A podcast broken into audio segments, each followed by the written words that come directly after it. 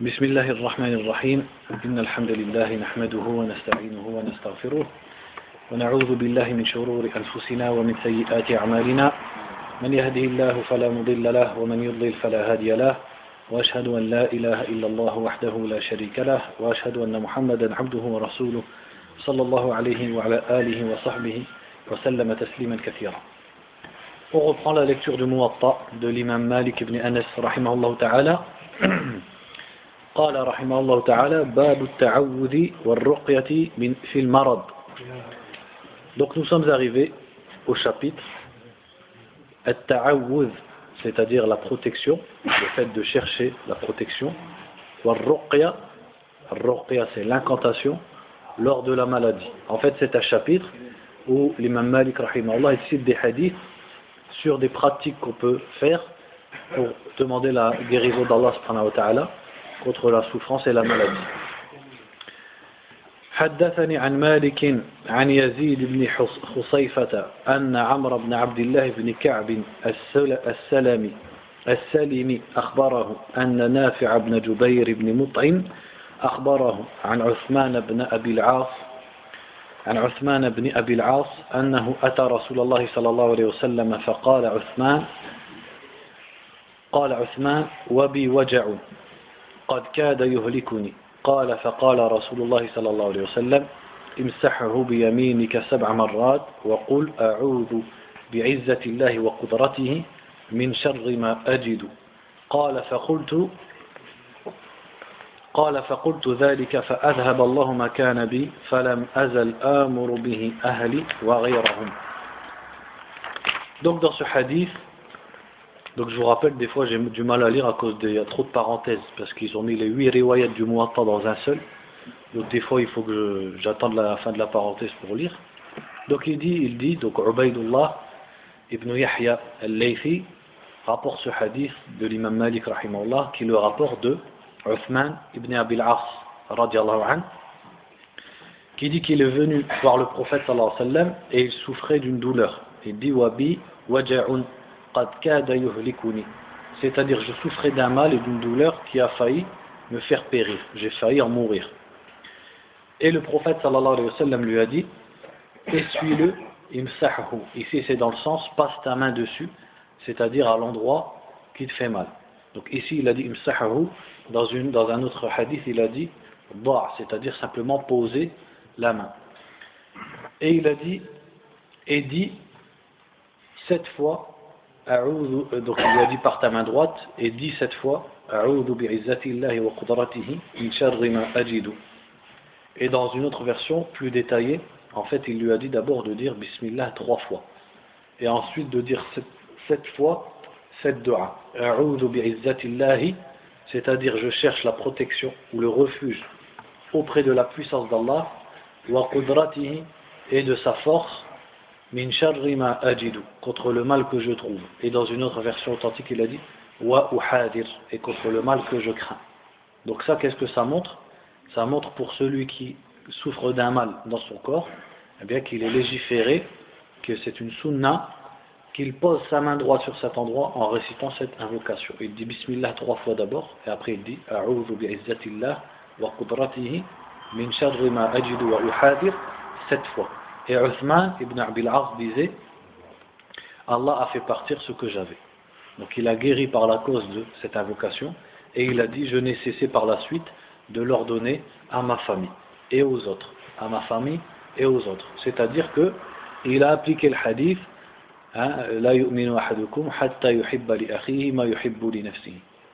Nul d'entre vous n'aura la foi tant qu'il n'aime pas pour son frère ce qu'il aime pour lui-même. Donc par compassion envers ses frères musulmans et envers sa famille, il leur enseignait et il répandait cette sunna et cette dua. Bien sûr également, quand on fait ce genre de dua, la plus grande cause qui va faire qu'elle réussisse, c'est que le cœur se dirige sincèrement vers Allah subhanahu wa ta'ala et qu'on exprime sincèrement notre besoin d'Allah subhanahu wa ta'ala par notre cœur. Donc, la confiance en Allah avec cette invocation, bi'idhnillah subhanahu wa ta'ala, par la permission d'Allah, ça donne la guérison. وحدثني عن مالك عن ابن شهاب عن عروة بن الزبير عن عائشة رضي الله عنها أن رسول الله صلى الله عليه وسلم كان إذا اشتكى يقرأ على نفسه بالمعوذات وينفث قالت فلما اشتد وجعه كنت أنا أقرأ عليه وأمسح عليه بيمينه رجاء بركتها Donc ici c'est un hadith de Aisha radiallahu anha qui dit quand le prophète sallallahu alayhi wa sallam se plaignait idashtaka en fait ici c'est-à-dire quand il souffrait donc quand il souffrait dans son corps d'une douleur ou d'une maladie il lisait sur lui-même al-mu'awwidhat al-mu'awwidhat قل هو الله أحد قل أعوذ برب الفلق et قل أعوذ برب الناس elle dit donc il les, lisait, il les lisait sur lui-même wa yanfuthu un naftu qu'est-ce que c'est C'est le fait de souffler avec un peu de salive. Donc c'est comme poustillonner. Donc ça aussi ça existe. C'est une sorte de ruqya. C'est que lorsqu'on souffre d'une douleur ou d'une maladie on place sa confiance en Allah subhanahu wa ta'ala. On récite les trois dernières sourates du Coran et on poustillonne à l'endroit qui nous fait mal. Donc ça aussi c'est une autre sunna comme la dua qu'on a vu juste avant. Et Aïcha anha a dit quand ses douleurs étaient trop fortes, c'est-à-dire quand il n'arrivait pas à le faire lui-même, comme avant sa mort par exemple, elle dit c'est moi qui lisais sur lui et je passais sa main droite. C'est-à-dire elle lisait dans sa main, dans la main du prophète sallallahu alayhi wa et elle passait la main du prophète sur l'endroit du corps du prophète qui lui faisait mal, sallallahu alayhi wa sallam, et elle a dit Raja barakatiha, en espérant la baraka de sa main droite, car le prophète sallallahu alayhi wa sallam, on sait qu'Allah a mis dans son corps la baraka. Il y avait la baraka dans sa salive, dans les poils de sa barbe, dans ses cheveux et dans son corps. Donc ça également, il faut l'appliquer lorsque euh, lorsqu'on souffre de quelque chose. Et on avait, on avait parlé du haïn la fois dernière. Et il faut savoir que beaucoup de, mal qui touche les gens, parfois les gens ne le soupçonnent pas, mais ça peut venir du haïd. Donc quand on se rend compte que les médicaments ne fonctionnent pas, que le médecin a tout essayé, etc., eh il faut toujours penser, et même avant même d'aller chez le médecin si on veut, il faut penser à ce qu'on appelle ar-ruqya. Et quand on dit al-ruqya, al-ruqya, il ne s'agit pas d'appeler quelqu'un et de lui donner 20 euros pour qu'il nous fasse al-ruqya. Al-ruqya, c'est-à-dire de réciter sur soi-même des du'as, des invocations, ou alors des sourates du Coran, comme le prophète sallallahu alayhi wa sallam l'a enseigné. Donc on pose par exemple la main sur l'endroit, on dit Bismillah, Bismillah, Bismillah, A'udhu bi'izzatillahi wa qudratihi, min sharri ma ajidu wa uhadir, cette fois. Ou alors, on récite les trois dernières sourates du Coran et on, on poustillonne à l'endroit qui est atteint, à l'endroit qui nous fait souffrir. Est-ce qu'une personne, quand il va rendre visite à quelqu'un, il est malade sur le lit, ou des fois il est dans le passage euh, de la fin, parce qu'il peut mettre la main sur lui, sur son cœur, sur l'endroit qui est mal, et il peut aussi faire ce que tu viens de dire. Bien sûr. Oui, bien sûr. Comme la ruqya, elle est valable de la personne sur elle-même, elle est valable également d'une personne sur une autre. Donc on peut, on peut faire également, quand on pose la main sur l'endroit, on dit Allahumma rabban nas, etc. L'autre doa également qui est connu. وحدثني عن مالك عن يحيى بن سعيد عن عمر عن عمرة بنت عبد الرحمن أن أبا بكر الصديق دخل على عائشة رضي الله عنها وهي تشتكي ويهودية ترقيها فقال أبو بكر ارقيها بكتاب الله جل, جل وعز Donc ici c'est un hadith, premièrement, qui n'est pas authentique. Pourquoi? Parce qu'il est rapporté d'une femme qui s'appelle Amra bint Abdurrahman et qui n'a pas connu Abu Bakr. Or, elle rapporte l'histoire d'Abu Bakr. Donc on sait que ce qu'elle raconte ici, elle n'a pas pu le voir. Et on ne sait pas qui est l'intermédiaire entre elle et Abu Bakr. La deuxième chose, c'est que le texte du hadith, quand je vais le traduire, vous allez comprendre tout de suite. Elle dit donc Abu Bakr est entré chez Aïcha, donc sa fille, qui souffrait, et une juive était en train de lui faire une ruqya. En fait, il est très probable que le rapporteur du hadith a inversé. Au lieu de dire Aïcha faisait ruqya à la juive, il a dit la juive faisait ruqya à Aïcha. Parce qu'il est complètement insensé que Aïcha, hein, la femme du prophète sallam, se tourne vers une juive, une kafira, pour qu'elle lui fasse ruqya. Donc ce qui est probable, c'est soit que le hadith est complètement faux, ou soit que euh, c'est le rapporteur du hadith qui s'est trompé. Il a inversé entre Aïcha et la femme juive, et dans l'histoire, elle dit, Abu Bakr dit à la femme, fais-lui ruqya, donc fais-lui l'incantation par le livre d'Allah. Ce qui confirme que l'histoire, elle ne peut pas être vraie, puisque la juive, elle ne croit pas au Coran, elle ne connaît pas le Coran. Et si le livre d'Allah, ici, on parle de At-Tawra, Abu Bakr ne va pas dire à une juive récite la Torah sur Aïcha alors qu'il sait pertinemment que les juifs ont changé la Torah. Donc ce hadith, il ne faut pas en prendre compte. Babu ta'aluji al-marid. Donc maintenant, il met un chapitre sur ta'aluji al-marid, c'est-à-dire le fait que le malade se soigne. Donc dans l'islam, il est permis et il est même recommandé que le malade cherche sabad, c'est-à-dire les causes qui vont entraîner sa guérison, tout en espérant la guérison et en la demandant à Allah subhanahu wa ta'ala. Et le prophète sallallahu alayhi wa sallam disait Tadawu ibadallah. Soignez-vous, tadawu, c'est-à-dire utilisez les médicaments et les soins aux serviteurs d'Allah. Donc ça ne contredit pas le tawhid, le monothéisme, et ça ne contredit pas la confiance en Allah. Mais ça fait partie du tawhid et du tawakkul, de la confiance en Allah. Car la confiance en Allah, elle a deux piliers, qui sont premièrement le fait que le cœur espère d'Allah, c'est-à-dire ils disent qalbi ala Allah, le fait que le cœur espère ce qu'il recherche d'Allah Et le deuxième pilier du tawakkul, c'est le fait de faire, de mettre en pratique al-asbab, c'est-à-dire les causes, les moyens pour arriver à ce qu'on veut. Et les moyens, il faut qu'ils existent, c'est-à-dire que ce ne soient pas des moyens, pas de la superstition ou des choses farfelues, il faut que ce soit des moyens concrets, et deuxièmement que ce soit des moyens qui soient halal, qui soient licites. Donc il dit ici, حدثني عن مالك عن زيد بن أسلم أن رجلا في زمان رسول الله صلى الله عليه وسلم أصابه جرح فاحتقن الجرح الدم وأن الرجل دعا الرجلين من بني أنمار فنظر إليه فزعم أن رسول الله صلى الله عليه وسلم قال لهما أيكما أطب؟ فقال أو في الطب خير يا رسول الله؟ فزعم زيد أن رسول الله صلى الله عليه وسلم قال أنزل الدواء الذي أنزل الأدواء.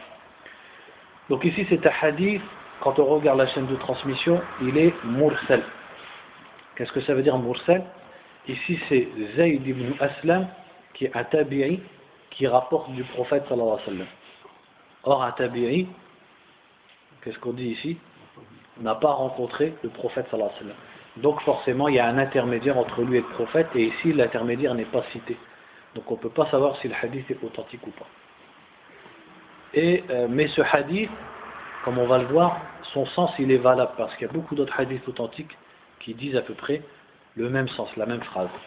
Donc il dit qu'un homme, à l'époque du prophète sallallahu alayhi wa sallam, a été blessé et le sang euh, coulait à flot de sa blessure. Et il a, appelé deux hommes de Bani Anmar, c'est-à-dire une tribu qui s'appelle Banu Anmar. Et ils disent, ces deux hommes, ils rapportent que le prophète sallallahu alayhi wa sallam leur a dit Ayyukuma atabbu. Atabbu, c'est-à-dire a'lamu bit Lequel d'entre vous connaît mieux at-tib, c'est-à-dire la médecine Et les gens ont dit au prophète sallallahu Est-ce qu'il y a du bien dans la médecine au messager d'Allah? Et il a répondu Celui qui a descendu la maladie, c'est celui qui a descendu le mal. Et cette phrase du hadith, il y a, il y a plusieurs hadiths comme ça qui sont connus, qui sont authentiques. Hein, Ma anzalallahu da'an illa anzalalahu shifa'an ou dawa'an. Allah n'a pas descendu une maladie sans lui avoir descendu un remède. Donc cette phrase du prophète qu'est-ce qu'elle montre? Elle montre qu'Allah subhanahu wa ta'ala, premièrement, c'est bien lui qui a fait descendre la maladie, et ça on y croit, puisqu'on croit que Allah c'est Rabbul Alamin, c'est lui le souverain du monde. Donc il ne peut rien se passer sans que lui l'ait voulu. Donc c'est lui qui a créé la maladie pour éprouver les gens. Est-ce qu'ils vont patienter ou est-ce qu'ils vont se mettre en colère contre le destin d'Allah Est-ce qu'ils vont espérer la miséricorde d'Allah ou est-ce qu'ils vont désespérer? Est-ce qu'ils vont se tourner vers Allah pour demander la guérison Etc. Donc la maladie c'est une épreuve. Mais Allah nous a informé par le prophète que pour chaque maladie il a descendu un remède. Et dans un hadith le prophète a dit alimahu man alimahu wa jahilahu man jahilahu. Celui qui le connaît le connaît et celui qui l'ignore l'ignore. Donc, de façon naturelle, si on posait la question, est-ce que l'islam encourage au progrès de la médecine et à la recherche dans la médecine?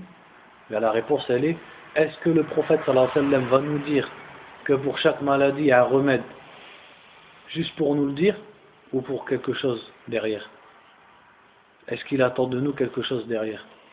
Est-ce qu'il nous dit simplement chaque maladie a un remède pour qu'on le sache ou pour qu'on cherche le remède Donc dans ce sens, on voit que le prophète sallallahu alayhi wa a poussé at-tib, a encouragé at-tib, a encouragé la médecine et la recherche sur tout ce qui touche à la santé. Et ça nous montre aussi que euh, un médecin, il ne doit jamais dire à son patient que sa maladie n'a pas de remède. Et de même qu'un patient ne doit jamais croire que sa maladie n'a pas de remède. Même si les meilleurs chercheurs du monde ils lui disent qu'il n'y a pas de remède à sa maladie, le prophète a dit qu'Allah n'a pas descendu une maladie sans lui descendre un remède. Le problème, qu'est-ce qu'il est où? C'est qu'eux ne connaissent pas le remède. C'est pas que le remède n'existe pas. Donc le, le médecin musulman, quand il est face à un cas entre guillemets désespéré, il ne doit jamais dire qu'il n'y a pas de remède pour cette maladie. Il doit dire qu'il ne connaît pas le remède qu'il y a pour cette maladie. De même que le patient, il ne doit pas désespérer et se dire qu'il n'y a pas de remède à sa maladie. Mais il, il se tourne toujours vers Allah subhanahu wa Et de toute façon, comme on l'a vu précédemment, même quand il n'y a pas de remède qui est connu autour de lui, qu'est-ce qu'il lui reste? Il lui reste al-ruqya. Il lui reste de réciter le Coran et l'ad'iyah, c'est-à-dire les invocations sur sa personne. Et il y a beaucoup de gens dans certains pays qui ont pratiqué ça, mais avec assiduité. Parfois, ils avaient des maladies très graves et ils ont guéri par la permission d'Allah avec le Coran et avec les deux. Bien sûr, ils ne récitaient pas la Fatiha juste une fois.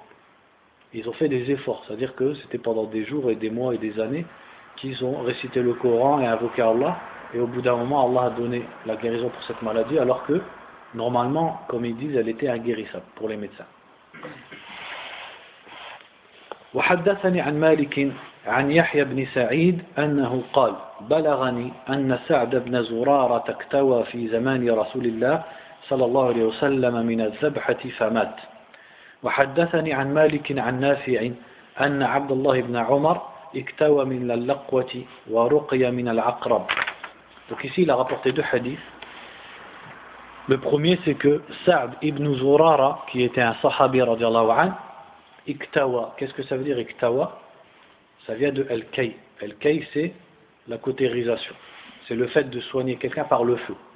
Donc par exemple, on prend un bâton en fer, je pense que les anciens ils ont, déjà vu ça au bled. On prend un bâton en fer, on, brûle la pointe, on la fait chauffer et à la fin on la met sur l'endroit qui est malade. Donc ça fait cicatriser, etc. C'est très efficace. Donc ça on appelle ça El-Kay.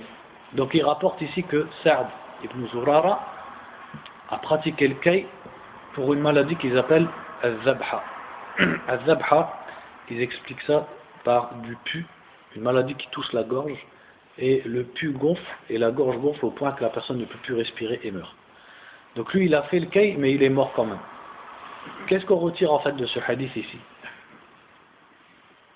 C'est qu'il a pratiqué le kay à l'époque du prophète sallallahu.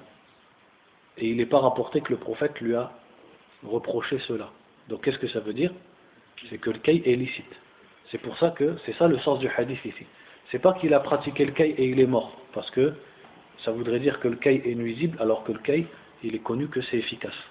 Et les Arabes, ils se soignaient avec ça avant. Mais euh, ce qui veut dire par ce hadith, c'est que le prophète ici, sallallahu alayhi wa sallam, a approuvé el kay, il l'a laissé. Et dans le hadith suivant, il dit que Abdullah ibn Omar, iktawa, c'est-à-dire on lui a fait le kay contre al-laqwa. Al-laqwa ou alors al-luqwa, Allahu a'lam, donc c'est al-laqwa, en fait c'est une maladie qui touche le visage. Et c'est quand les nerfs ils se ils s'affaiblissent et le visage il tombe. Une partie du visage elle tombe, comme par exemple la lèvre qui pend, la joue qui pend, etc. Donc Abdullah ibn Omar a souffert de ça, anhuma, et on lui a fait el-kay. Et également il a fait al-ruqya contre les piqûres de scorpions. Donc qu'est-ce qui nous montre ces deux hadiths? Premièrement, l'approbation du prophète vis-à-vis du kay, la cautérisation, et deuxièmement qu'un compagnon l'a pratiqué. Donc ça c'est pour qu'on arrive à parler du jugement du, statut de al-kay, de la cautérisation. Donc dans ces deux hadiths, on a l'approbation du prophète sallallahu et l'acte d'un compagnon qui l'a pratiqué. Et dans d'autres hadiths, le prophète sallallahu lui-même a pratiqué le kay sur quelqu'un, en l'occurrence Sa'd ibn Mu'ad, quand il était blessé après la bataille de Al-Ahzab. Le prophète lui-même lui a pratiqué le kay. Dans un autre hadith, le prophète sallallahu alayhi wa sallam a recommandé à un sahabi qu'on lui fasse el-kay, la cautérisation. Et dans d'autres hadiths, il est connu que les sahaba le pratiquaient à l'époque du prophète sallallahu alayhi wa sallam et ils ne disaient rien. Donc ça, tous ces hadiths-là, ils vont en faveur de la cautérisation. Comme quoi elle est licite ou elle est même recommandée. Mais à l'opposé, on a d'autres hadiths où le prophète sallallahu alayhi wa sallam disait par exemple la guérison elle est dans trois choses. Shurbatu asal, le fait de boire du miel, c'est-à-dire le hijama, kay, et la cautérisation. Et il a dit kay. Et j'interdis à ma communauté la cautérisation. Ou alors il a dit wa akrahu al kay, et je déteste al kay. Donc comment on peut rallier tous ces hadiths en, eh en disant que al-kay est déconseillé mais il n'est pas complètement interdit? C'est-à-dire que celui qui souffre et qui voudrait pratiquer le kay, le mieux pour lui c'est de ne pas le pratiquer. Après également on peut se poser la question pourquoi il est déconseillé? Alors que le prophète alayhi wa sallam a recommandé tadawi le fait de se soigner. Donc pourquoi le kay précisément serait mal vu ou serait déconseillé? Eh bien, certains savants disent c'est parce que dedans il y a une sorte de ta'zib, de torture, parce qu'effectivement c'est une grande douleur, et qu'il est mieux pour la personne de patienter sur sa maladie que de subir le kay. Ou alors, certains disent aussi c'est parce que le kay était pratiqué avant l'islam à tort et à travers. Pour la moindre raison, il pratiquait le kay. Wallahu a'lam, donc quelle est la raison? Donc certains savants disent également que le kay n'est pas déconseillé mais il est déconseillé sur le pratique tel que le pratiquaient les Arabes avant l'islam. C'est-à-dire qu'ils le pratiquaient pour la moindre chose, même sans besoin. Alors que comme dans la cautérisation, il y a un azab, c'est-à-dire une souffrance, il faut la pratiquer qu'en cas de vrai besoin. Et dans ce cas-là, il n'est pas makro, il n'est pas déconseillé. Et ça, ce sont des compréhensions pour essayer d'accorder tous ces hadiths. Donc on peut dire que le kay, il est permis mais déconseillé, et le mieux c'est de s'en passer, et que la personne peut espérer la récompense d'Allah en se passant du kay, ou alors de dire que le kay est déconseillé, sauf s'il est pour un cas où réellement on en a besoin, alors là il n'est plus déconseillé. Comme Saad ibn Mu'az par exemple qui avait une blessure qui coulait à flot. Donc lui il en avait vraiment besoin et le prophète sallallahu alayhi wa sallam lui a pratiqué. De toute façon, la cautérisation, je ne pense pas qu'elle soit encore pratiquée dans les hôpitaux, Allah A'lam, parce qu'il peut y avoir des, façons de soigner maintenant qui sortent de la cautérisation. Il faut se renseigner. Ensuite il a dit également « Wa al-aqrab » donc Abdullah ibn Omar a fait la ruqya contre le scorpion c'est-à-dire contre la piqûre de scorpion et ça c'est dit dans un hadith hein, que le prophète sallallahu alayhi wa a dit la ruqyata illa min aynin aw huma aw huma al-humatu al-humatu qu'est-ce que c'est? C'est la piqûre ou la morsure de quelque chose de venimeux comme d'un serpent, d'un scorpion, etc. Le prophète a dit sallallahu alayhi il n'y a pas de ruqya sauf pour le mauvais œil ou pour al-huma. C'est-à-dire qu'il n'y a pas de meilleur ruqya et de ruqya plus efficace que quand on l'a fait pour l'aïn, le mauvais œil ou le huma. Donc ça c'est applicable aussi pour quelqu'un par exemple qui se fait piquer par, donc déjà bien sûr un scorpion ou qui se fait mordre par un serpent, mais même également par exemple une guêpe, etc. Donc toutes les morsures ou les piqûres qui sont dangereuses, eh bien on peut se dépêcher de réciter la Fatiha et si on le fait avec confiance en Allah subhanahu wa c'est très efficace. Il dit ensuite, rahimallahu ta'ala, Babul ghasli bil min al humma. Il dit le fait de se laver avec de l'eau contre la fièvre. Là, c'est un chapitre. Al humma, qu'est-ce que c'est? C'est le fait, c'est la fièvre, le fait de souffrir de la fièvre. Donc le prophète sallallahu alayhi wa sallam, dans les hadiths qu'on va lire, il nous a montré un remède pour calmer la fièvre, c'est l'eau. L'eau, donc l'eau, qu'elle soit froide ou à température ambiante, et bien sûr si elle est froide, c'est plus efficace. Donc le fait que la personne calme la fièvre avec de l'eau froide. Donc il dit حدثني عن مالك عن هشام بن عروة عن فاطمة بنت المنذر أن أسماء بنت أبي بكر كانت إذا أتيت بالمرأة وقد حمت تدعو لها أخذت الماء فصبته بينها وبين جيبها وقالت إن رسول الله صلى الله عليه وسلم كان يأمرنا أن نبردها بالماء Donc ici c'est Fatima bint al-Munzir qui rapporte que Asma, la fille d'Abu Bakr, anha, quand une femme venait la voir et qu'elle était atteinte de fièvre, Asma faisait d'abord des invocations pour cette femme, et ensuite elle prenait de l'eau et elle la versait, elle a dit Bainaha wa Baina Jaybiha. C'est-à-dire qu'elle l'a versé ici. la femme, elle ouvrait un peu sa robe ou son camis et elle versait l'eau ici sur sa poitrine. Donc c'est pas dans le sens où on prend une douche complète. C'est de verser un peu d'eau, notamment ils disent par exemple sur l'extrémité, comme les mains, les pieds, etc.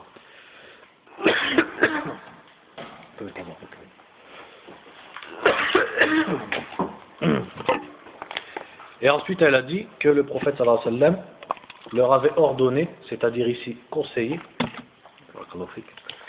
de, de la refroidir, c'est-à-dire de la calmer avec de l'eau. Donc elle a attribué ça au prophète sallallahu alayhi wa sallam. Donc le prophète sallallahu alayhi wa sallam a orienté de calmer la fièvre avec de l'eau.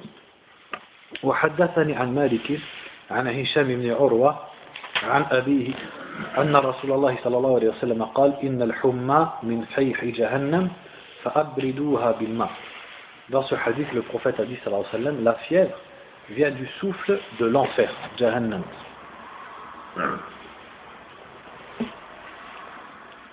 Alors calmez-la avec de l'eau. Que veut dire donc le souffle de l'enfer ici? Allahu A'lam. C'est-à-dire ce genre de choses, on s'y soumet, on l'accepte tel quel, et on ne cherche pas à l'interpréter ou expliquer le comment. Comment la fièvre peut venir du souffle de l'enfer? Ça c'est quelque chose qu'Allah sait. C'est comme quand le prophète a dit que l'enfer avait deux souffles, un en été et un en hiver, et c'est là que les gens trouvent la chaleur la plus dure ou le froid le plus dur. Donc ce genre de choses sont des choses qu'on ne peut pas comprendre avec, avec la raison. Ce sont des, simplement des choses auxquelles on doit croire. وحدثني عن مالك عن نافع عن ابن عمر أن رسول الله صلى الله عليه وسلم قال الحمى من فيح جهنم فأطفئوها بالماء Dans l'autre hadith ici, c'est la même chose. Le prophète a dit, sallallahu alayhi wa sallam, la fièvre vient du souffle de l'enfer, alors éteignez-la avec l'eau. ثم قال رحمه الله تعالى باب عيادة المريض والطيرة Donc ici, il a mis un chapitre sur Iyadatul Marid. Iyadatul Marid, c'est comme Ziyaratul Marid. C'est-à-dire le fait de visiter un malade. Tiyara. qu'est-ce que c'est? C'est la superstition, l'augure. Donc la visite du malade, c'est une sunna bien connue dans l'islam et ça fait partie de Mahasinul Islam, la beauté de l'islam. C'est le fait que l'islam, donc, il, entraîne les gens à avoir un lien social et à ce que les membres de la communauté aient toujours un lien les uns avec les autres. Et donc, Iyadatul Marid, c'est une sunna qui est citée dans beaucoup de hadiths. Le fait de visiter une personne lorsqu'elle est malade. Et également, le tout, c'est pas de la visiter, mais c'est aussi de respecter Adab Ziyara, c'est-à-dire le comportement à avoir quand on visite quelqu'un qui est malade. Comme le fait d'invoquer Allah pour lui, par exemple, le fait de lui demander comment il va, le fait de le réjouir, comme il est dans une situation difficile, il faut lui parler de choses qui sont réjouissantes, des choses hein, qui vont le réjouir, etc., des bonnes nouvelles, ou alors lui donner de l'espoir. Tu vas guérir, Inch'Allah, tes péchés seront pardonnés, Inch'Allah, etc. Et également de ne pas rester trop longtemps chez lui. Sauf si lui, il, exprime la demande et le désir que tu restes longtemps. Sinon, il ne faut pas rester longtemps, parce que la personne, elle souffre, et peut-être qu'il est lourd pour elle de parler avec quelqu'un, qu'elle a envie de se reposer, etc. Donc il dit ici, حدثني عن مالك أنه بلغه عن جابر بن عبد الله أن رسول الله صلى الله عليه وسلم قال إذا عاد الرجل المريض خاض الرحمة حتى إذا قعد عنده قرت فيه أو نحو هذا Donc ici il rapporte un hadith comme quoi le prophète a dit sallallahu alayhi wa sallam إذا عاد الرجل المريض quand l'homme visite un malade خاض الرحمة أو خاض في الرحمة Khada, c'est un verbe qui s'emploie pour dire quand quelqu'un rentre dans l'eau. Ici, il a dit il rentre dans la rahma. Il a comparé la rahma d'Allah à l'eau. Dans le sens où la personne, c'est comme si elle plonge et elle pénètre dans la miséricorde d'Allah. Ensuite, il dit Puis, quand il s'assoit auprès de la personne, c'est-à-dire elle reste en lui, la miséricorde. Et les autres rapporteurs que l'imam Malik ont dit istaqarra. Ils ont dit c'est l'homme qui reste dans, qui reste stable dans la miséricorde d'Allah. C'est-à-dire qu'il est bien ancré et bien implanté dans la miséricorde d'Allah. C'est ça que ça veut dire. Donc ça veut dire que celui qui visite un malade, eh c'est une des causes pour avoir et être recouvert de la miséricorde d'Allah. Et on sait qu'on a beaucoup besoin de la miséricorde d'Allah. Donc il faut prendre le maximum de, de asbab, c'est-à-dire mettre le maximum de, comme on dit, de flèches à notre arc pour avoir la miséricorde d'Allah, la satisfaction d'Allah. Et en plus c'est quelque chose de facile. Mais c'est facile, hein De corde à notre arc. Là. Quand il dit j'ai plus une corde à mon arc, ça je voulais dire. Bah, les flèches aussi, c'est bien. Si on a plusieurs flèches, euh, hein si j'ai qu'une flèche à l'arc aussi, ça craint quoi. Donc si je peux en avoir plusieurs. Donc ici, ça montre le mérite de la visite du malade et que c'est une cause pour être couvert de la miséricorde d'Allah.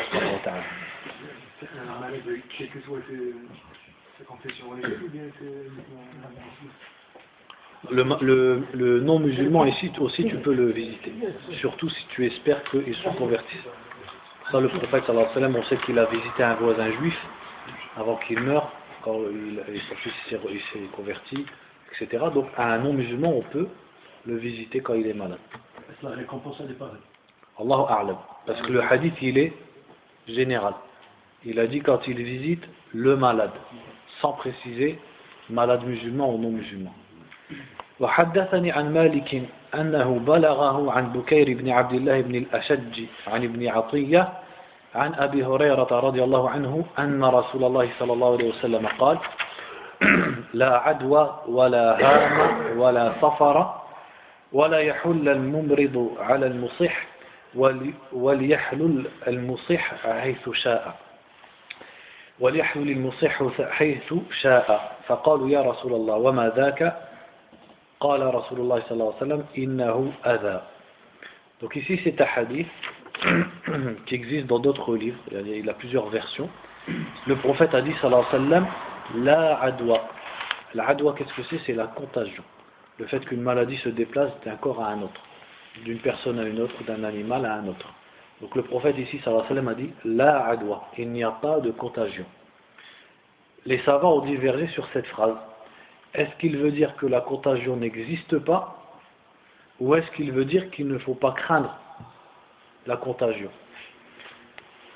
Donc certains savants ont dit ça veut dire que la contagion n'existe pas complètement. Et d'autres savants ont dit que la contagion existe et la preuve c'est que le prophète a dit sallallahu alayhi wa sallam par exemple Furra min al-majdoum firaraka min al-asad ou plutôt min al-asad fuis d'un lépreux comme tu fuis d'un lion. Également le prophète sallallahu alayhi wa sallam quand un groupe est venu lui prêter serment, se convertir à l'islam, parmi eux il y avait un lépreux, et le prophète sallallahu alayhi wa sallam ne lui a pas prêté serment directement. L'homme est resté à l'écart, et le prophète sallallahu alayhi wa sallam lui a transmis qu'il lui prêtait serment. Il lui a pas donc il l'a pas été le voir, il lui a pas non plus serré la main. Donc il y a plusieurs également le prophète on sait sallallahu alayhi wa sallam dans plusieurs hadiths, il a interdit que quand la peste touche un pays, que les gens du pays sortent du pays et que les étrangers rentrent dans le pays. Donc tout ça, ces hadiths-là, qu'est-ce qu'on en retire? C'est de crainte que d'être touché par la maladie et que donc la contagion, elle existe bien. Donc qu'est-ce qu'il veut dire alors par la adwa si la contagion, elle existe? Eh bien on peut dire, c'est dans le sens où la adwa existe, mais que les gens avant l'islam pensaient que la maladie c'était comme quelque chose qui, un être vivant avec un esprit. c'est-à-dire comme un animal si vous voulez, comme quelque chose qui décide, qui se déplace d'une personne à l'autre et qui décide. Donc l'islam a enlevé cette fausse croyance. Et on sait que la maladie, donc c'est une chose qu'Allah cause, et également qu'elle peut se passer d'une personne à une autre par la permission d'Allah. Donc c'est-à-dire que notre confiance en Allah, notre foi en Allah, elle est au-dessus du fait de croire que la contagion va décider de qui elle touche, par exemple, que la maladie va décider de qui elle touche, ou alors qu'elle va forcément toucher tout le monde. Croire ça, c'est digne de la jahiliya. Par contre, croire que la contagion existe, et que c'est une cause par laquelle Allah fait déplacer la maladie, ça, ça n'a pas de, ça ne contredit pas le tawhid. Ensuite, il a dit wala hama. Et dans une autre version, il a dit wala hammata. Al-hamma, c'est le hibou. Donc si on traduit le hadith, il a dit il n'y a pas de hibou. Est-ce que ça veut dire que le hibou n'existe pas? Non, c'est pas ça. C'est pour ça que je vous avais déjà dit plusieurs fois, quand il y a la phrase la, la hamma ou la salata, etc., on peut le. Ça ne veut pas dire il n'existe pas. Ça peut vouloir dire autre chose. Parce qu'ici, le prophète ne veut pas dire qu'il n'y a pas de hibou. On sait que le hibou, il existe. Qu'est-ce qu'il veut dire Il parle de la croyance que les Arabes avaient dans le hibou avant l'islam. Ils pensaient que le hibou, il portait malheur. Et ils disaient que quand le hibou il se pose sur le toit de la maison de quelqu'un, il y aura un mort dans la maison. Donc ils avaient plein de superstitions et de fausses croyances vis-à-vis du hibou. Donc le prophète sallallahu alayhi wa sallam a annulé ces fausses croyances. Le mal il vient d'Allah et le bien il vient d'Allah subhanahu wa Pour l'histoire des chats noirs, ben, c'est la même chose. C'est la même chose. On peut dire la voilà, il n'y a pas de chat. En France on peut dire ça. C'est la même chose. C'est-à-dire que le prophète sallallahu alayhi wa sallam nous a enseigné de ne pas croire à des fausses causes, aux, fausses croyances et aux superstitions. Car le fait qu'Aïbou se pose sur le toit d'une personne, Allah n'en a pas fait un signe, ni une cause pour que quelqu'un meure dans la maison. Donc ça, c'est une fausse croyance. C'est relier des événements qu'Allah a destinés avec des causes qui n'en sont pas. Et ça fait même partie du shirk. Car le prophète a dit dans un hadith. La superstition, c'est du shirk. Donc vous observez ici dans le hadith que il n'a pas dit wala tiyara. Alors que l'imam Malik, dans le titre du chapitre, il a dit chapitre sur et tiyara. C'est pour nous, nous montrer que et tiyara, c'est ce qui est cité dans ce hadith. Et tiyara, qu'est-ce que c'est? Et tiyara, ça a été cité dans plusieurs hadiths. Ça a même été cité dans le Coran. Quand les mécréants disaient aux prophètes et aux croyants qui étaient avec eux, qu'est-ce qu'ils disaient? Inna tatayyarna bikum. Qu'est-ce que ça veut dire tatayyarna bikum?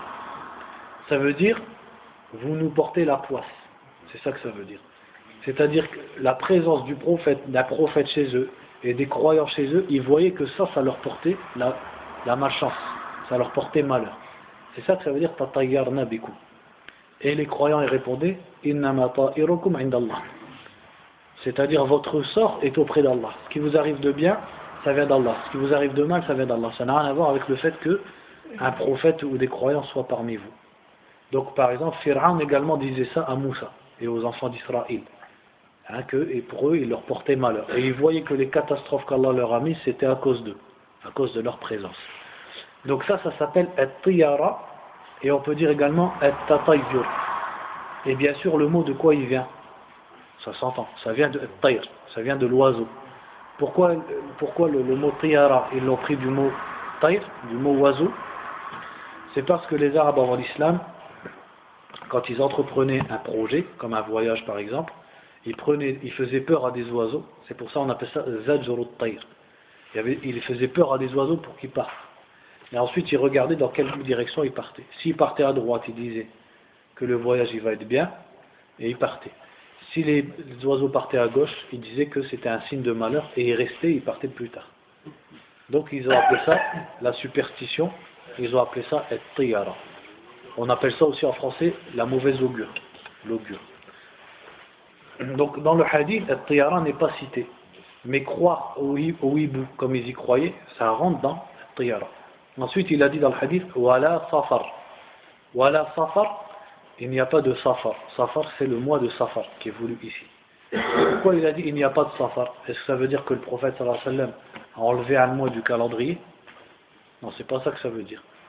Ça veut dire que il ne faut pas croire au mois de safar comme les Arabes d'avant l'islam.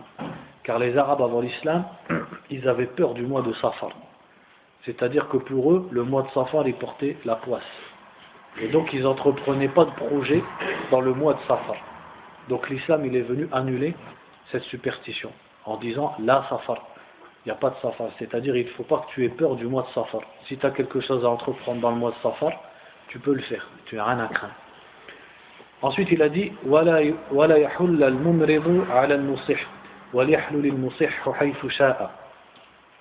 Il a dit donc qu'un mumrid, mumrid ici, c'est-à-dire celui qui a un troupeau de bêtes qui sont malades n'aille pas vers celui, el celui qui a un troupeau de bêtes qui sont en bonne santé.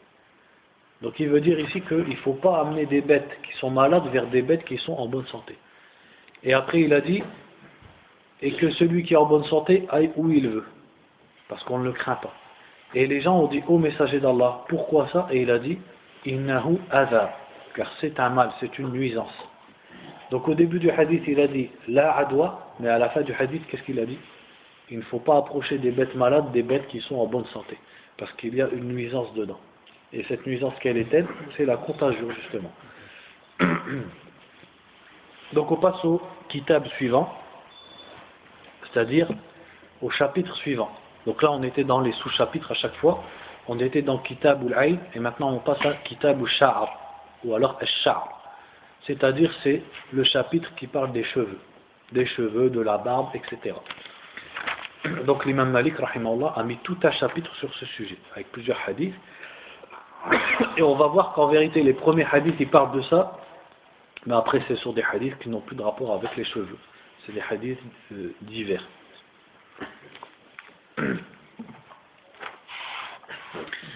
Donc il dit, rahimahullah, kitab al-sha'r ou al-sha'r, bab sunnati fi sha'r.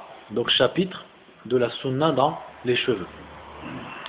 وحدثني عن مالك عن أبي بكر بن نافع عن أبيه عن عبد الله بن عمر أن رسول الله صلى الله عليه وسلم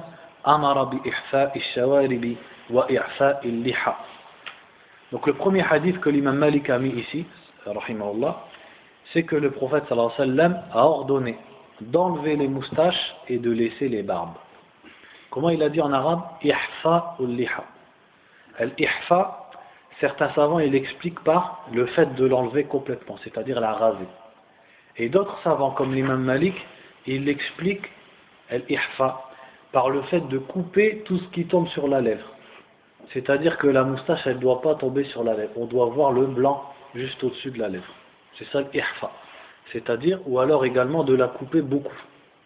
Dans d'autres hadiths, le prophète a dit, sallallahu alayhi wa sallam, shawari.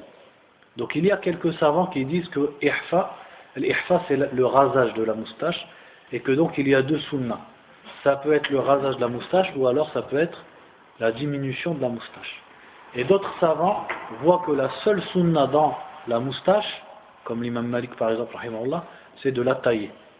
C'est de la tailler de sorte à ce que, au minimum, les poils ne tombent pas sur les lèvres.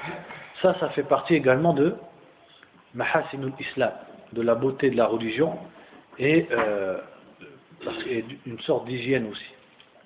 Et ça, on le voit quand on voit les autres religions qui portent aussi la barbe, comme par exemple les juifs ou les sikhs, etc on voit que on voit une différence dans leur visage avec les musulmans. C'est laquelle souvent? C'est la moustache. La moustache, ça donne un aspect sale ou repoussant à la personne. Alors que l'islam, il a demandé de la tailler, la moustache, mais par contre de la barbe, de la laisser. Donc sur la barbe, il a dit wa i'fa illiha. Ça vient du verbe a'fa. A'fa, qu'est-ce que ça veut dire? Ça veut dire laisser complètement. Qu'est-ce qui veut dire ce hadith? Ça veut dire que la barbe, il ne faut pas du tout la toucher. Donc la barbe, il explique par les poils qui poussent sur les deux mâchoires. C'est ça la barbe. Donc le prophète sallam a ordonné aux musulmans qu'ils ne touchent pas à leur barbe. Et il faut savoir que laisser pousser sa barbe, avant d'être la sunna des musulmans, c'était déjà la sunna des arabes. C'est-à-dire que les arabes, ils ne connaissaient pas le fait de raser sa barbe. Et les musulmans n'ont jamais connu le fait de raser leur barbe c'est arrivé au dixième siècle de l'Égypte que certains musulmans ont commencé à laisser pousser leur barbe et c'était une firqa, c'est une secte qui, est née dans le monde musulman. J'ai oublié leur nom parce qu'il est un petit peu compliqué. C'est une secte et elle, elle, ressemblait aux Perses. Parce que ceux qui étaient connus pour raser leur barbe et avoir des grosses moustaches c'était les Perses, les Majous les Majous qui sont des kuffars, bien sûr, ceux qui adorent le feu, etc. Et cette secte, elle a ressemblé aux Majous. C'est-à-dire, elle a, copié les Majous et elle a commencé à raser les barbes. Et c'était nouveau. C'est-à-dire que chez les musulmans, personne n'avait jamais vu ça. Quelqu'un qui rase sa barbe. C'était connu, même pas dans toutes les communautés, parce que même dans les communautés mécréantes, les, hommes étaient connus pour porter la barbe. Mais c'était connu chez les Pères spécialement, qu'ils avaient des grosses moustaches et ils rasaient leur barbe. Donc il n'y a qu'au Xe siècle que ça existait dans l'islam, mais c'était juste une secte qui faisait ça. Par contre, le fait de raser sa barbe, c'est revenu en force dernièrement, à cause de l'isti'mar. L'isti'mar, qu'on ne doit pas appeler isti'mar. On doit dire istidmar. On ne doit pas dire isti'mar. La colonisation. Parce que isti'mar en arabe, qu'est-ce que ça veut dire? C'est comme civiliser un pays. C'est ça que ça veut dire isti'mar. C'est-à-dire on va le remplir, on va le construire, on va, etc. Alors qu'ils ont détruit les pays. Ils ont pillé les pays. Ils n'ont pas construit les pays. Ils ont détruit les religions et les croyances des gens. Quand ils sont partis, ils ont laissé des constitutions à la place du Coran. Ils ont laissé le shirk et le kufr à la place, dans beaucoup d'endroits, bien sûr, c'est pas général, alhamdulillah, mais à la place de l'islam. Donc c'est l'istidmar. Euh, Cheikh Abdelhamid ibn Badis, d'Algérie, il disait il est interdit de dire l'istirmar, il faut dire l'istidmar. L'istidmar qui veut dire la destruction. Et c'est l'istirmar qui a répandu, quand le fait de raser la barbe s'est répandu chez les Occidentaux, eh eux, une fois qu'ils ont, euh, qu'eux-mêmes ont répandu cette habitude chez eux, quand ils ont colonisé les pays, donc les Anglais, les Français, les Portugais, ils ont répandu le fait de raser la barbe. Au point où après c'est devenu quelque chose de banal. C'est devenu quelque chose de commun chez les musulmans. Parce que généralement, on observe que quand un pays, quand un peuple prend le dessus sur un autre peuple, qu'est-ce qui se passe? Le peuple qui est soumis il copie le peuple qui est au-dessus. Alors que c'est contraire à la religion.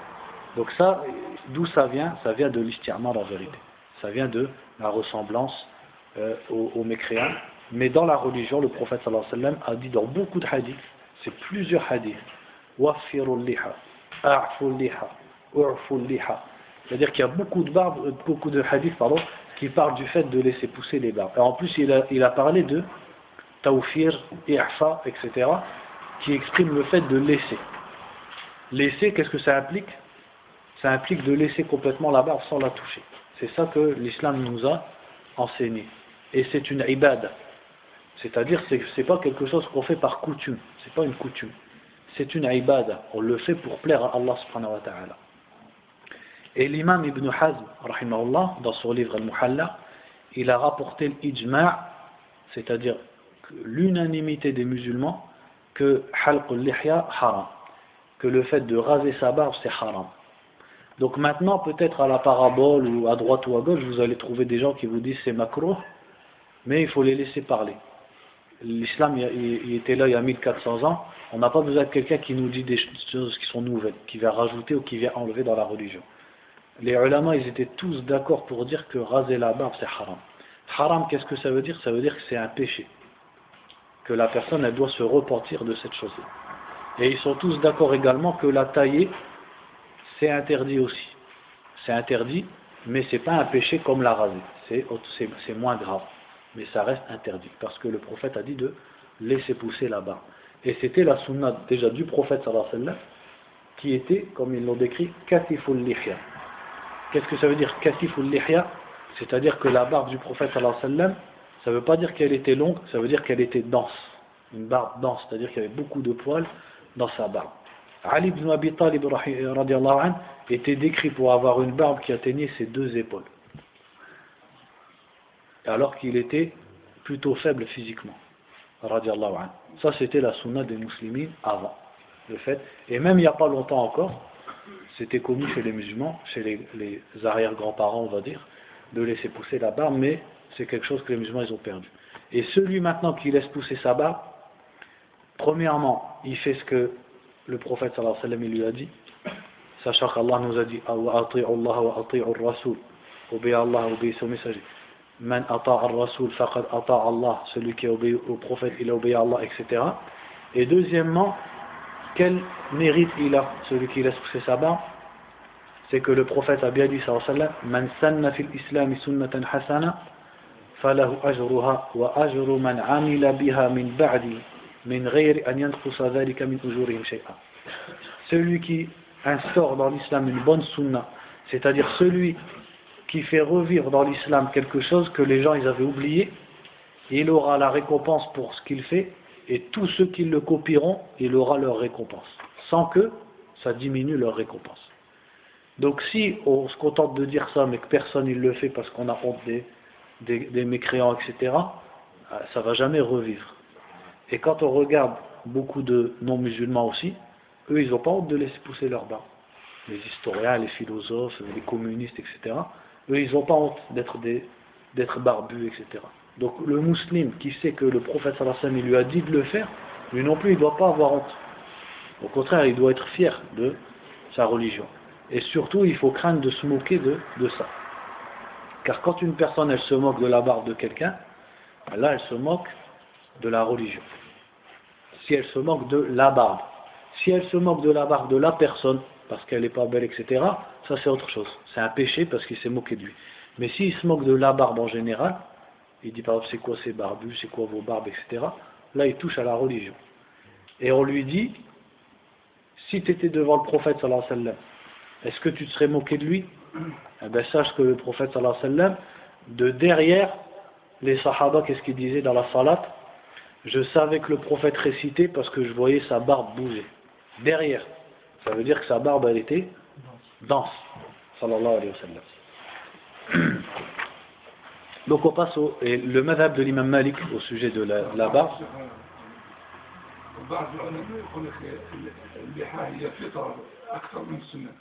Ah, نعم سنة وفطرة نعم c'est ziyada نعم نعم c'est vrai les ulama ils disent ils expliquent dans la, la hikmah qu'il y a dans la lihya etc c'est également que c'est la fitra parce que le prophète a dit sallallahu alayhi wa sallam min al-fitra. Dix choses font partie de la fitra. C'est quoi la fitra? C'est la nature de l'être humain. C'est-à-dire l'être humain tel qu'Allah l'a créé, tel qu'il veut qu'il soit, quand il a créé Adam. Et dans les dix choses, il a dit ou lihya. Le fait de laisser pousser sa barbe. Il l'a mis dans le fitra. Donc celui qui la rase, il contredit le fitra. Sachant que le shaitan, qu'est-ce qu'il a dit à Allah subhanahu wa ta'ala? Je leur ordonnerai et ils changeront la création d'Allah. Donc celui qui change la fitra, il a obéi au shaitan en faisant ça. Et pour les habits Pour les habits pour la prière ou... Non, les habits c'est plus souple. Pourquoi? Parce que le prophète sallallahu alayhi wa sallam n'a pas ordonné d'habits précis. À part pour la femme. Pour la femme, Allah a dit donc la femme, elle, elle est obligée de porter un, grand tissu qui la couvre. Mais l'homme, l'islam, il a laissé la question large. C'est-à-dire que le prophète sallallahu alayhi wa sallam, il s'habillait comme son peuple s'habillait. Donc les Arabes à l'époque, ils portaient l'Iza et rida ou alors sarawil et le qamis. Et le prophète mettait ça aussi. Il mettait un turban comme son peuple mettait le turban. Donc c'est pas quelque chose. la question des vêtements, le prophète a donné des règles à suivre dans les vêtements, mais il nous, il nous a pas dit de mettre tel ou tel vêtement. De, il nous a pas dit par exemple mettez le qamis. Le qamis ça reste une coutume, une coutume arabe. Donc celui qui vit dans un pays où le qamis c'est la coutume, il met le qamis tout simplement. C'est pas plus que ça.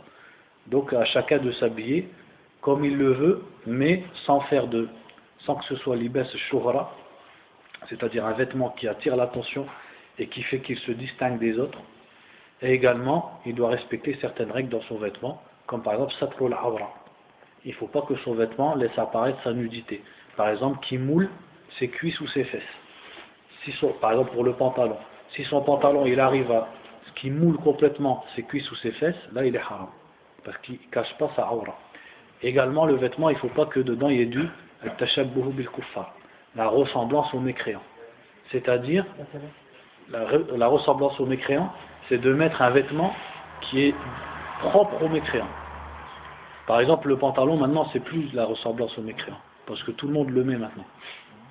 Pas plus tard qu'aujourd'hui, j'écoutais Abdelaziz al-Rajihi, qui fait partie des grands ulama de, de, de l'Arabie Saoudite, lui-même, il dit le pantalon, maintenant, c'est plus la ressemblance aux mécréants, parce que maintenant, tout le monde le met. Mais, il faut qu'il soit large, il ne faut pas qu'il colle les cuisses et qu'il colle les fesses. Et également, parce que c'est aussi nuisible pour la santé de la personne. Donc si elle met un pantalon qui est assez large au niveau de sa nudité, elle a le droit. Également, le prophète sallam a interdit l'isbel. A interdit l'isbel, c'est-à-dire que le, vêtement descend en dessous de la cheville. Donc en fait, dans le vêtement, il n'y a pas de vêtement précis à mettre, mais il y a des il y a des règles à respecter dans le vêtement. Mais sinon, il n'y a pas de vêtement précis à mettre. C'est quelque chose de large, la personne, plus ou moins, elle peut mettre le vêtement qu'elle veut, tant qu'il n'y a pas donc, euh, les interdits qu'on vient de citer.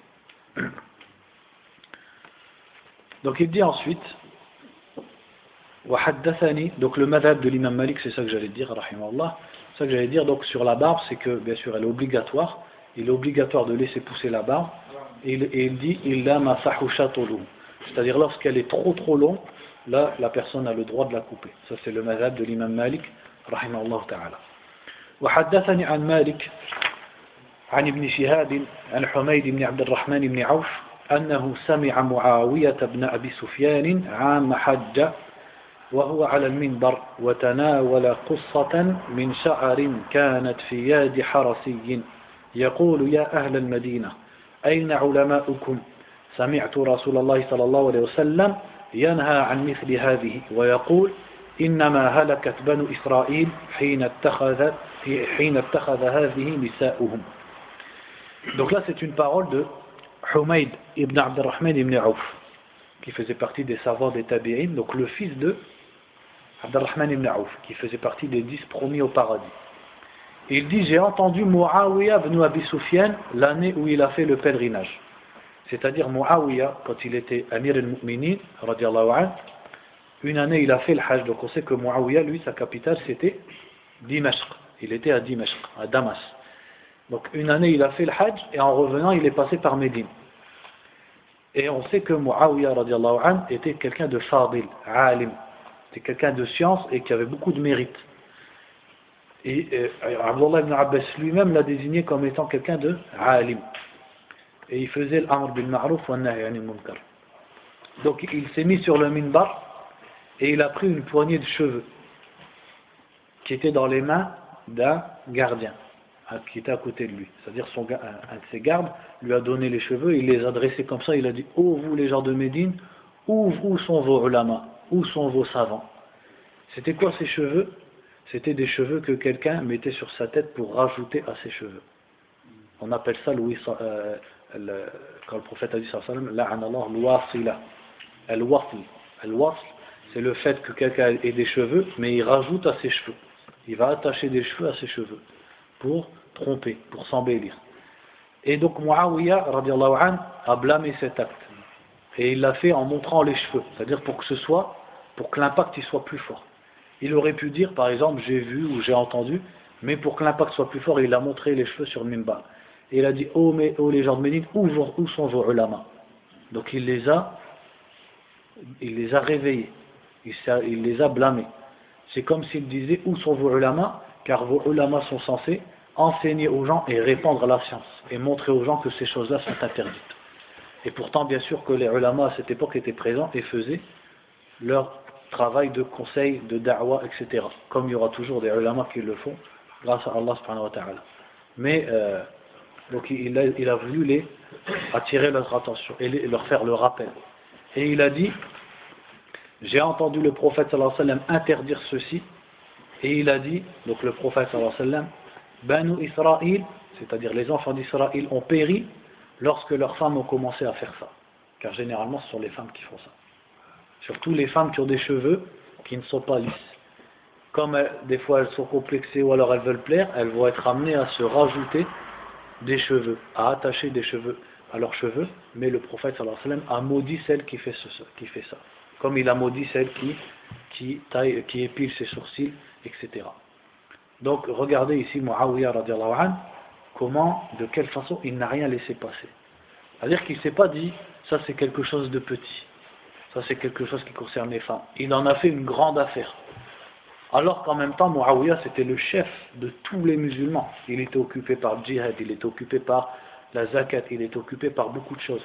Mais regardez comment les sahaba étaient anhum et comment ils étaient quand ils avaient l'autorité, c'est qu'ils ne laissaient rien passer il faisait attention aux choses, aux choses qui sont grandes, comme aux choses qui peuvent sembler petites. Parce qu'en fait, elles ne sont pas petites. Elles peuvent sembler petites, parce que dans la vie de tous les jours, les gens les font facilement, mais auprès d'Allah, elles sont graves. Donc regardez comment ils ordonnaient le bien et ils interdisaient le blâmable. Euh, et Muawiyah, c'est lui qui était connu pour le fait que lorsqu'il entendait des exhortations, il pleurait, il pleurait, il pleurait, sachant que des musulmans insultent Muawiyah parce qu'ils sont influencés par la pensée d'un tel ou d'un tel, ils insultent Muawiyah ou alors, etc. Tout ça parce qu'ils ne connaissent pas qui était Muawiyah et parce qu'ils ne connaissent pas les mérites qu'ont les compagnons du prophète sallallahu Et quand certains savants des salafs ont leur demandé qui est meilleur, Saïd ibn al-Musayyib ou Muawiyah?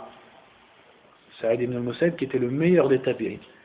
Il répondait la poussière qui était dans le nez du cheval de Muawiyah est meilleure que Saïd ibn al-Musayyib.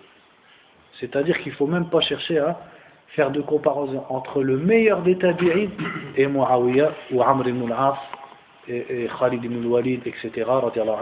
C'est-à-dire ceux qui se sont convertis plus tardivement que les Muhajirin et les Ansar. C'est là Non وحدثني عن مالك عن زياد بن سعد عن ابن شهاب أنه سمعه يقول سدل رسول الله صلى الله عليه وسلم ناصيته ما شاء الله ثم فرق بعد ذلك Ici, c'est Ibn Shihab al-Zuhri, Mohammed ibn Muslim ibn Shihab al-Zuhri, le grand imam des Tabi'in, qui dit que le prophète sallallahu alayhi wa sallam, il dit Sadala, ça veut dire quoi Sadala? Sadala, c'est quand on, on laisse tomber quelque chose, on lâche quelque chose. Nasiyatahu, c'est quoi un nasiya Nasiya, c'est le haut de, du front, le devant de la tête, ici, donc là où les cheveux commencent à pousser. Il dit il a laissé sa nasiya. Qu'est-ce qu'il veut dire par là?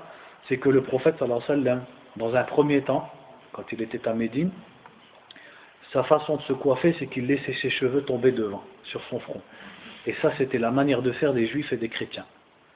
Donc le prophète, dans un premier temps, s'est différencié des mouchriquines et ressemblé aux chrétiens et aux juifs, en espoir que ça les approche de lui et de l'islam. Et par la suite, il s'est différencié d'eux et il a dit Thumma faraka. Faraka, c'est-à-dire qu'il séparait ses cheveux et les faisait tomber sur le côté. Est-ce qu'on va, est qu'on va retirer de ça que forcément ça c'est une sunna? On va dire que, en fait, la sunna ici, c'est de ne pas ressembler au kuffar. C'est ça que le prophète sallallahu alayhi wa sallam a appliqué. Et c'est lui qui disait Man. Celui qui ressemble à un peuple en fait. Donc, même dans les cheveux, il ne faut pas ressembler au kuffar dans le sens qu'il ne faut pas faire une coupe de cheveux qui est propre au kuffar. C'est ça le sens. Maintenant, si une coupe de cheveux, elle devient banale et elle devient répandue autant chez les mécréants que chez les musulmans, là, c'est plus de la ressemblance au kuffar. Vous voyez la différence? Par exemple, au début, les femmes, elles vont faire des choses parce qu'elles les voient à la télé dans les feuilletons, ça c'est interdit. Mais après, ça devient répandu du sorte à ce que les musulmans ils le font non plus parce qu'ils regardent les kuffars, mais parce que c'est connu et que c'est banal. Là, ça devient plus du tashabbuh bil kuffar et également le tashabbuh bil fussaq également c'est interdit. Si par exemple le fait d'avoir les cheveux de telle ou telle façon, c'est un signe précis de gens qui désobéissent à Allah subhanahu comme un groupe de musique, etc., alors le musulman il doit, il doit se distinguer de ces choses-là. Ça.